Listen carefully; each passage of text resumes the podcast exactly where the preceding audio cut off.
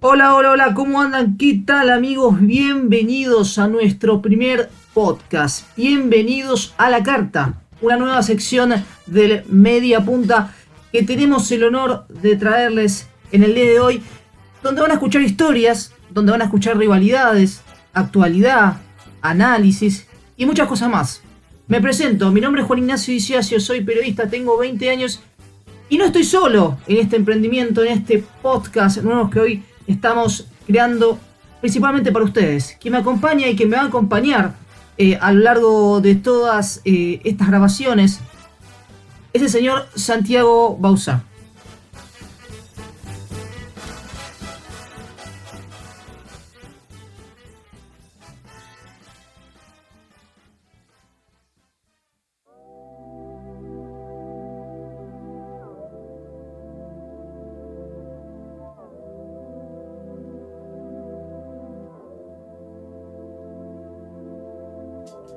Hola, hola, ¿qué tal amigos? Bienvenidos a nuestra primera emisión, a nuestro primer podcast, a la carta. Sí, estamos grabando acá. Eh, mi nombre es Juan Ignacio Diciendo, soy periodista y tengo el gusto también de introducir a mi compañero, a mi camarada, con el cual vamos a grabar y seguir grabando estos podcasts de historias, de rivalidades. Eh, ¿Qué tal Santiago? ¿Cómo estás? Hola Juan, ¿y cómo andás? Le cuento al público de qué va este programa entonces. Vamos a elegir semana a semana el partido que más eh, interesante nos parezca, el que tenga más eh, historia, el que tenga más anécdotas, el que tenga más curiosidades, el que tenga más eh, pica para contar entonces sobre cada una de estas cosas, para aportar datos que ustedes quizás no sabían o quizás no les hayan prestado tanta atención. ¿Y qué mejor partido para empezar con esta sección, para empezar con esto, que un Borussia Dortmund Bayern Múnich, ¿no es así? Y yo creo que elegimos un puntapié inicial muy importante, que es el Klassiker, ¿no? Que es ese, esa rivalidad tan fuerte, tan feroz que tiene dando el Borussia como el Bayern, y que ambos equipos presentan eh, dos historias diferentes, pero que eh, al final eh, se terminan encontrando, ¿es así? Exactamente, Juan, y porque cuando uno piensa en el Bayern Múnich, seguramente se le viene a la cabeza un equipo grande, un equipo hegemónico, un equipo poderoso, privilegiado. Pero si uno se fija en los orígenes del Bayern, va a descubrir que es un equipo fundado a partir de una rebelión de los jugadores de un equipo llamado MSB 1879, que fueron expulsados de la Deutsche Fußballbund, la Federación Alemana de Fútbol, y como consecuencia 11 de ellos se juntaron en un bar de Schwabing, un barrio bastante, bastante liberal y bastante bohemio de la ciudad de Múnich, y fundaron como consecuencia el Bayern Múnich como lo conocemos al día de hoy. Otra cosa que no se sabe tanto y que desde el Bayern Múnich tampoco han comunicado eh, demasiado hasta hace muy poco tiempo, es que en los primeros 30 o 40 años de vida del club fue caracterizado como un equipo mayormente judío.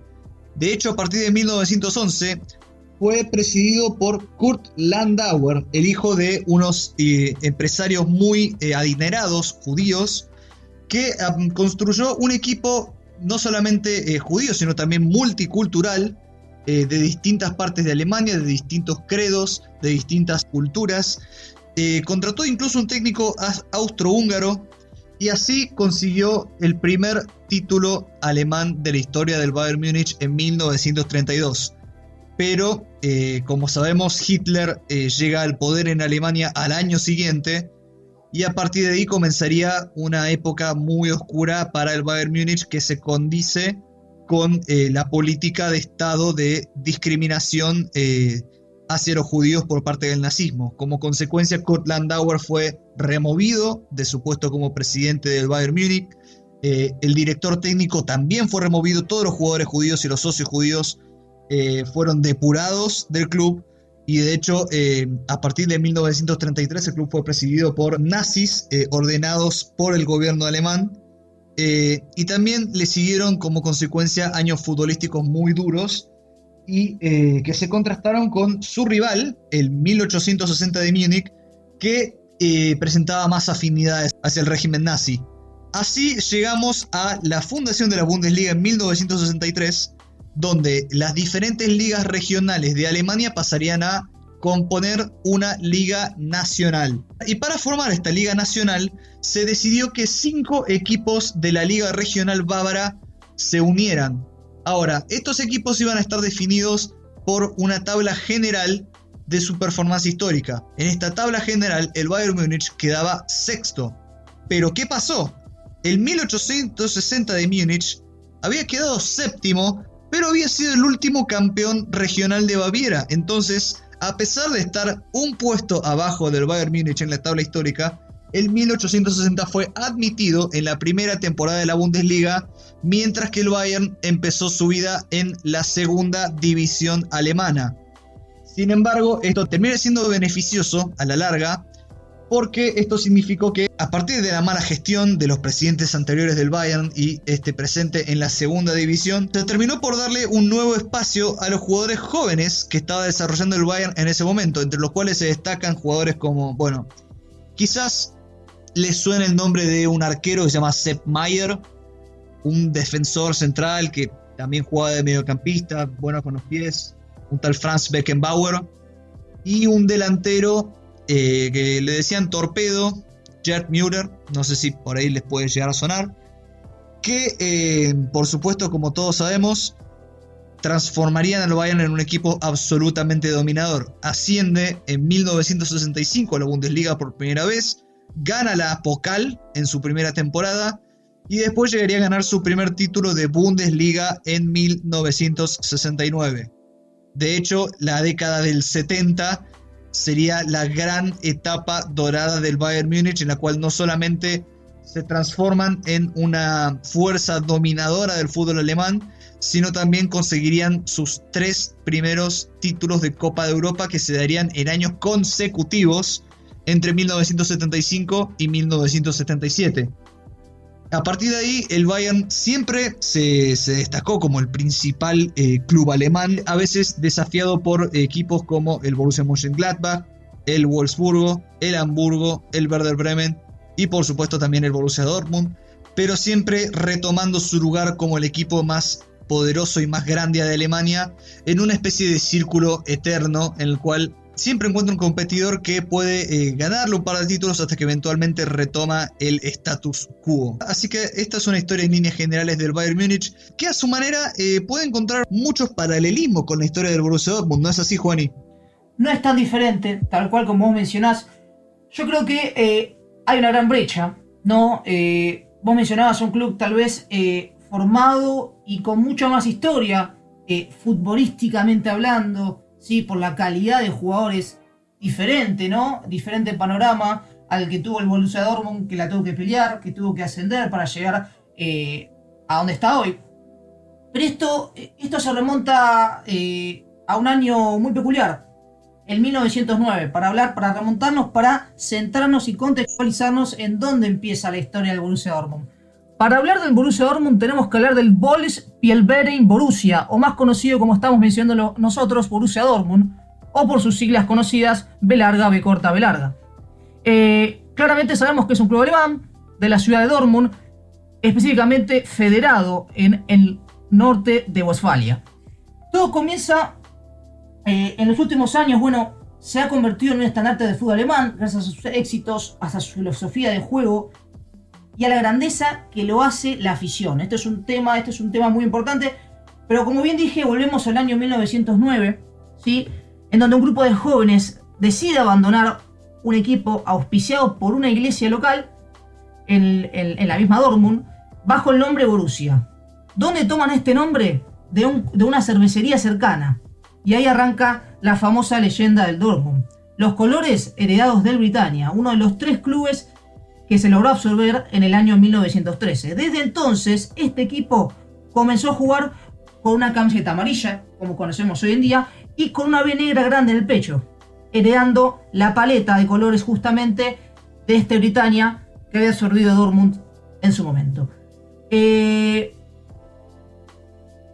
el Bayern tuvo problemas difíciles, tuvo tiempos difíciles con los nazis y el Dortmund no fue una excepción. Claramente eh, el tema eh, del nazismo y de Hitler a la cabeza complicó mucho a este equipo alemán, ya que los católicos con el comienzo del año 1920, ya tornándonos más a lo que es la Segunda Guerra Mundial, le comenzaron a dar tiempo y lugar a los judíos, entre ellos simpatizantes socialistas, comunistas que empezaron a tener injerencia dentro del club. Por eso mismo el partido nazista claramente vio con malos ojos esto, limitó al club y hasta echó a su presidente, en ese entonces Egon Pentro. Muy similar a lo que contaba Santiago con el, con el, con el problema de los nazis y el Bayern. Ahora, eh, saliendo un poco de la historia de la creación, este equipo tiene un lema muy importante que los une tanto a los, aficionados como a eh, sus jugadores, que se llama Lieve. ¿Qué significa eso? Significa amor verdadero. ¿Sí? Que es más que una frase que reviste bufandas, es un lazo cargado de sentimientos que une al equipo con su gente. ¿sí? Es un afecto muy fuerte que no vive en función de la tabla de posiciones ni de resultados. Eh, pero aquello, digamos que no es lo que define su pasión por la camiseta, sino que es una auténtica fiebre amarilla que está siempre presente en el Iduna Park. Y un dato, un dato muy importante dentro de esto es que el Borussia Dortmund está dentro del top 5 de equipos que más gente lleva a las canchas. Estamos hablando de un promedio de 80.000 por partido. Pero antes de meternos en el estadio... Sí, impresionante. Y antes de meternos eh, eh, en su nombre, el Borussia Dortmund tuvo su explosión eh, como equipo en los años 90, ¿no? ganándole dos ligas al Bayern, ganando la famosa Champions en el año 97. Y todo iba bien, ¿no? Cuando uno gana, gana, consigue éxitos, éxitos, todo color de rosas, como dirán algunos. Pero en 2005, y siendo uno de los pocos clubes de la Bundesliga que cotizaban bolsa, comienza a tener problemas. Comienza a tener pérdidas económicas, de un lado, sectores que estaban complicados, eh, sus patrimonios y a su vez los accionistas que, estaban constantemente en el club comienzan a perder eh, una baja muy, muy, fuerte del 70%. Es decir, todo lo bueno que se había logrado en los 90, Champions, títulos, se comienza a venir abajo. Además de que, como toda dirigencia que viene de éxito tras éxito y de enormes cantidades de dinero ganadas, las malas decisiones comienzan a amontonarse, ¿no? Eh, ¿Cómo empieza este declive de Bayern, eh, del, perdón, del Borussia en este 2005? Eh, con un gasto importante en tres refuerzos: Rosicky, Kohler y Amoroso. 50 millones cada uno. Estamos hablando del año 2005. Es muchísimo dinero. 150 millones en total. Todo eso el, el, Borussia para clasificar a la UEFA Champions League. Pero, ¿cómo, ¿Pero qué pasa? No clasifica. Es decir, invierten para lograr la clasificación y no se da. Una frustración más. ¿Qué pasó? No clasifican. Algo totalmente insólito. Además de que se habla de que las deudas oscilaban entre 170 a 200 millones de euros. Y otras fuentes alemanas dicen que hasta se llegó a vender el estadio. Un misterio. Nunca se supo realmente qué pasó. ¿Con quién comienza este salvataje económico para que el Borussia deje, eh, no desaparezca? Bueno, aparecen dos personas muy importantes. En primer lugar, algo insólito que no van a creer. El Bayern Múnich, sí, el rival, justamente, el clásico, comienza a ayudar al Borussia Dortmund. ¿Cómo? Aportando dinero para pagar estas deudas urgentes. También con la nueva dirigencia se comienzan a hacer nuevos negocios. La primera fue una ayuda importante del banco Stanley, que desembolsó 79 millones de euros a pagar en 12 años. Y también empiezan a, aparecer sponsors como Sport 5 a cambio de marketing de 12 temporadas, otorgándole 50 millones en este caso. Y ahí es donde empieza el, Borussia a recuperar, a recuperar parte de su estadio. Si un 42% eh, del estadio empieza a ser parte del Dortmund. Cosa que eh, en su momento, como bien digo, era un misterio y no se sabía de quién era el estadio. Es una locura lo que estoy contando. Eh, bueno, justamente se empieza a llamar Signal y Par, como lo, como lo conocemos hoy en día, a cambio de 5 millones anuales. Ebonic por 10 millones y Puma por 7. Y otro de los patrocinadores que tuvo el Borussia Dortmund para salir de este declive económico fue Ebonic por 10 millones de euros. Y esto va más allá de todo. Si ustedes se fijan, el patrocinador del Borussia no es otro que Ebonic, ¿sí? que es una empresa química derivada de compañías que producían Ciclón B. ¿Qué es Ciclón B? Bueno, esto era un veneno utilizado en el asesinato de judíos en los diferentes campos de concentración. Entonces el Borussia no tuvo mejor idea que iniciar una campaña que hasta hoy en día sigue presente, que se llama Contra el Olvido, que incluye colaboración y compromiso con aquellas personas que fueron asesinadas en los campos de concentración. Para ir cerrando, eh, este Borussia Dortmund que hoy conocemos, eh, mucho se debe a Klopp, ¿no? A Jurgen Klopp que le ha dado un estandarte, le ha dado una, una identidad a este club que eh, la ha sabido pasar mal, pero con, digamos, el apoyo de su gente, que créame, es mucha, ha salido adelante. Por último, agregar más que todo cómo se forma este Borussia Dortmund que tanto nos gustó, que tanto nos caracterizó, que fue el de Klopp en ese 2012, 2011, 2013, incluso antes de que justamente este técnico eh, emigre al fútbol eh, eh, inglés, ahí está.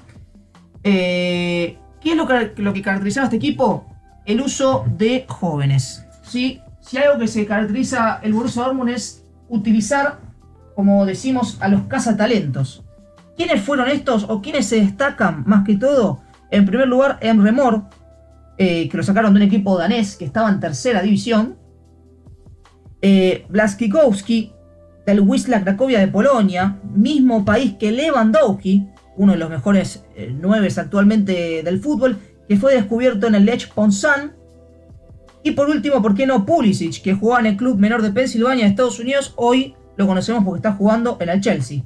También otros casos, como Lucas Barrios, que había llegado desde Colo Colo, Herreiro, del Lorient de Francia, Julian Weigel y Bender, del 1860 Múnich, que bien nombraba Santiago, como uno de los eh, clubes eh, que eran apoyados por los nazis. Otros también, otros nombres muy importantes como Hummels, ¿sí? que lo trajeron directo del Bayern Munich 2, Aguameyang del San Etienne, que hoy está jugando en el Arsenal, y por último yo creo que una de las joyas que, eh, bueno, el tema de las lesiones le juegan contra, ¿no? es un tema a tener en cuenta y a mejorar más allá de que su edad es muy joven, que es Osman Dembélé, que había llegado del Stade Rana y hoy eh, está en el Barcelona de eh, Setien. Esa ha sido la historia del Borussia Dortmund. No queríamos abrumarlos tanto por parte del Bayern como por parte del Dortmund, porque lo que importa es el Der Klassiker, señores. Lo que importa es el clásico que se va a jugar este martes y que tenemos muchísimos, muchísimos eh, datos para darles y curiosidades también. Bueno, dejando de lado la historia del Borussia Dortmund y del Bayern, nos metemos en lo que importa, a lo que vinimos aquí en esta sección de a la carta, que es el Der Klassiker, ¿no? Este partido tan importante que se empezó a forjar en los años 90 entre el Bayern Múnich y Borussia Dortmund. Decir Der Klassiker es referirse hoy en día a una de las rivalidades más grandes que existen en el fútbol mundial y, y uno de los partidos ¿no? más importantes que tiene la Bundesliga. Aunque llevan un largo tiempo enfrentándose, su rivalidad fue creciendo con el tiempo si tenemos que poner una fecha, un partido eh, inicial fue eh, el año en la temporada 65-66, cuando se vieron por primera vez en la Bundesliga, con triunfo del Borussia Dortmund, 2 a 0.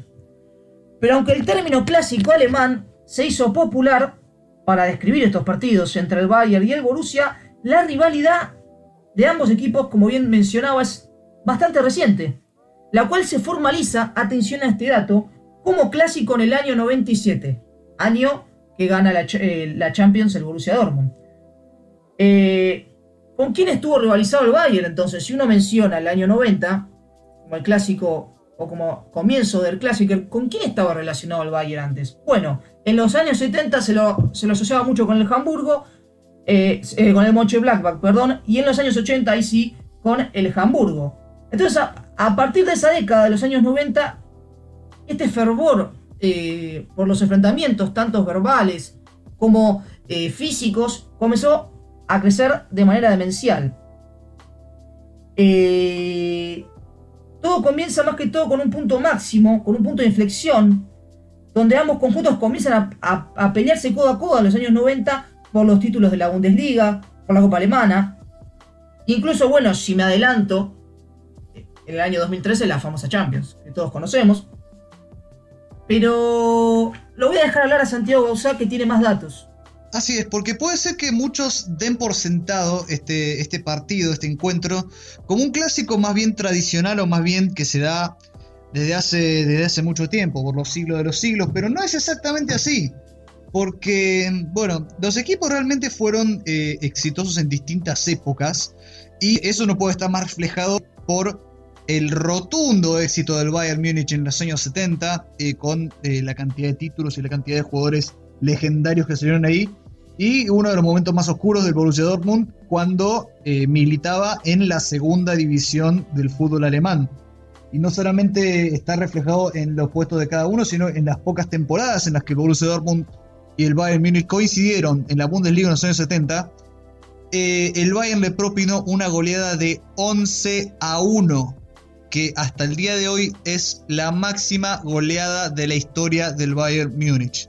Así que por eso muchos de los eh, rivales eh, del Bayern con el paso del tiempo y a quienes también le han le han adjudicado el título de Der Klassiker, pueden estar asociados a los que competían por el título en cada momento. Por ejemplo, el Borussia Mönchengladbach en los 70, el Hamburgo en los 80 y el Werder Bremen en los años 2000. No fue hasta eh, la llegada de Ottmar Hitzfeld a la dirección técnica del Borussia Dortmund en los años 90 cuando se puede empezar a ver que ambos equipos empiezan a igualarse, no solamente en términos de títulos, el Borussia Dortmund, por ejemplo, se lleva las dos Bundesliga del 95 del 96 e incluso gana la Champions en el 97 en cancha del Bayern Múnich en el viejo Olympia Stadium. Eh, sino que también eh, los partidos en sí comienzan a ponerse muchísimo más calientes. es el caso, por ejemplo, de el eh, partido que se jugó en abril de 1999, donde Oliver Kahn, el histórico, legendario arquero del Bayern Múnich, no tuvo mejor idea que pegarle una patada de kung fu a Stefan Chapuzat, delantero suizo del Borussia Dortmund. Y no solamente eso, no conforme con, dar ese patadón, también lo mordió a Heiko Herrlich en un partido que terminó eventualmente 2 a 2. Pero ese no es el único momento. Dos años después, en abril de 2001, tuvimos el partido con mayor cantidad de tarjetas en la historia de la Bundesliga, con un total de 10 amarillas entre los dos equipos y tres tarjetas rojas que fueron mostradas a Vicente Lizarazu, lateral francés, eh, y Stefan Effenberg, mediocampista, ambos del Bayern Múnich, y el, lateral brasileño Eva Nilsson del Borussia Dortmund. Pero a partir de eh, la durísima etapa que pasó el Borussia Dortmund, eh, cuando estuvo a punto de quebrar, la rivalidad se diluyó, ah, mientras el Werder Bremen ascendía como el principal desafiante de la, de la dominación del Bayern, hasta que, eh, por supuesto, llega un tal Jürgen Klopp proveniente de Mainz al Borussia Dortmund y eh, la rivalidad comienza a reavivarse no solamente a partir del dominio del Borussia Dortmund, sino también a partir de eh, ciertos partidos que comenzaron a quedarse en la memoria de la cabeza de la gente, por ejemplo, que quedaron en la memoria de la gente, por ejemplo, la final de la Pokal en el año 2012 que terminó con un 5 a 2 del Borussia Dortmund con hat-trick del gran Robert Lewandowski. Y no solamente eso, sino que, eh, y, esto obviamente, como, como bien conocemos, no, no, quedó ahí, ya que este Borussia Dortmund, que eh, había ganado dos Bundesligas consecutivas, la última de ellas con récord de puntos, se terminó encontrando con el Bayern en la famosa final de la Champions de 2013 en Wembley. Y cada uno de ellos había vencido a los dos equipos más grandes de España. El Borussia Dortmund le propinó un 4 a 1 en la ida de la semifinal ante el Real Madrid en el Bernabéu con otro hat-trick de Robert Lewandowski, mientras que el Bayern hizo lo suyo con un global de 7 a 0 ante el Barcelona razón por la cual el término Der Klassiker terminó por eh, caracterizar especialmente estos partidos, ya que vencieron a ambos, eh, a ambos rivales que componen el clásico. Esa final, como bien sabemos, terminó siendo una de las mejores finales de, los últimos tiempos, quizás a mi entender la mejor final de Champions de la última década, y terminó por supuesto con un 2 a 1 en el minuto 88 gracias a Arjen Robben que fue la, redención total de Ian Robben, que había perdido la final del Mundial con Holanda, la final de la Champions de 2010 con el Bayern, la final de la Pokal que ya dijimos antes con el Borussia Dortmund, la final anterior de la Champions League contra el Chelsea que se jugó en Allianz Arena, pero pudo por fin redimirse con este gol en la última en el último minuto que les dio el triplete al Bayern, consagrando así como el primer alemán en lograrlo. Y a partir de ahí el dominio liguero del Bayern se volvió realmente abrumador. Desde 2013 ha ganado absolutamente todas las Bundesliga hasta el día de hoy. Mientras el Borussia Dortmund siempre se consideró estar quizás un pasito más atrás de, lo gigante que terminó siendo el Bayern, pero eso no significa que cada encuentro entre ambos equipos termine eh, siendo de gran atractivo, no solamente en Alemania, sino también en el mundo. Gran parte de esto se puede atribuir a la final de Champions. Eh, hay que reconocer la importancia de ese partido en la historia del fútbol alemán, que dos equipos de, de ese país hayan llegado por primera y hasta el momento única vez a la final de la Champions y que hayan consolidado de esta forma esta rivalidad que al día de hoy es eh, probablemente una de las más competitivas eh, que tiene el fútbol teutón. Pero aún así se podría decir que la rivalidad está especialmente competitiva este año, ya que los dos equipos están muy cerca entre sí de la Bundesliga. ¿Cómo llega entonces el Borussia Dortmund a este clásico, Juani? Bueno, tenemos que hablar de 126 partidos disputados tanto entre el Bayern como eh, contra, el, contra el Dortmund, ¿no? Estamos hablando de 126 partidos donde el Bayern se impone con 59 y el Borussia 33. Y en 34 ocasiones hubo empates. Ahora, ¿en, en, dónde, en qué competiciones se van dividiendo estos partidos? Bueno, jugaron tres partidos por Champions. Y uno dirá, tres, pero la final no fue la única. No fue la única. Se enfrentaron en el 97-98, en la fase de grupos. Donde justamente se consagraría el Borussia Dortmund, eh, digamos, en el partido final, ¿no? Eh, en esa ocasión, el Borussia ganaría 1 a 0 en casa y el visitante obtendría un empate. Después, bueno, el conocido, eh, la conocida final, como bien dijo ya Santiago Bausá, donde el Bayern ganaba 2 a 1, ganaría 2 eh, a 1 con gol de, de. En Bundesliga jugaron 103 partidos, donde el Bayern se, se impuso en 48 y el Borussia 26. Por la Copa de Alemania, 11 partidos, 6 para el Bayern, 2 para el Borussia. En la Supercopa Alemana fueron dos copas para el Bayern, cuatro para el Borussia. Y en la Copa de la Liga fueron dos para el Bayern, cero para el Borussia Dortmund. Eso nos da, como bien mencionaba al principio, un balance de 59 partidos para el Bayern y 33 para el Borussia Dortmund con 34 empates. Es decir, hay una clara supremacía de los bávaros. A su vez tengo otro dato interesante. Máximos goleadores este, de, estos clásicos. En primer lugar, Robert Lewandowski. Pero uno dice, ¿pero no jugó para los dos equipos? Sí, jugó para los dos equipos. Hizo 5 con el Borussia Dortmund al Bayern y hizo 16 con el Bayern, con el Bayern hacia el Borussia Dortmund. En total, redondean 21 goles. Luego, Jerry Müller, que bien explicaba Santi, un goleador fenomenal, con 13 goles. Thomas Müller con 10. Y por último, Arjen Robben con 8. Básicamente ese ha sido el balance general hasta el momento. Veamos qué pasa el martes. Te cuento cómo anda el Bayern Múnich en este momento porque parece que no los puede parar nadie. Desde el despido de Nico Kovac y la asunción de Hansi Flick, este director técnico ha dirigido 23 partidos, de los cuales ganó 20. Solamente empató uno y perdió dos. Eso incluye, por ejemplo, los primeros dos partidos que jugó el Bayern después de que vuelva el fútbol a Alemania, como han sido el 2 a 0 al Union en Berlín y el reciente 5 a 2 ante el Eintracht Frankfurt. Y si hablamos del éxito del Bayern Múnich, tenemos que hablar, por supuesto, del temporadón que está haciendo Robert Lewandowski, que lleva en este momento 27 goles en 25 partidos. Una cifra que si, sigue este ritmo puede acercarse mucho al récord histórico de goles al final de una Bundesliga que lo, sostiene hasta el día de hoy Gerd Müller con 40. Así que en este momento contando el partido que se viene ante Borussia Dortmund, a Lewandowski le quedan unos 7 partidos para tratar de alcanzar el récord le quedan todavía 13 goles, así que veremos si puede aumentar esa cuenta en lo que probablemente sea el partido más importante de su temporada. Pero ¿cómo llega el Borussia Dortmund eh, a este partido que se presenta bastante, bastante parejo? Y por el lado del Borussia Dortmund, luego de este receso de coronavirus y por la vuelta de la Bundesliga, tanto en la fecha 26 como en la 27, también dos victorias. La primera, bueno, 4-0 ante el Schalke, donde Haaland, bueno, estuvo imparable. No solo hizo el primer gol, sino, sino que recuperó para el segundo y asistió para el tercero.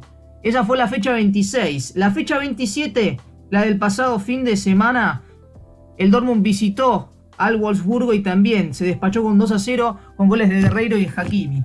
El Dortmund está a 4 puntos del Bayern Múnich y todo se va a definir en la fecha 28, como bien nombrábamos, este partido del martes a las 13.30 por ESPN.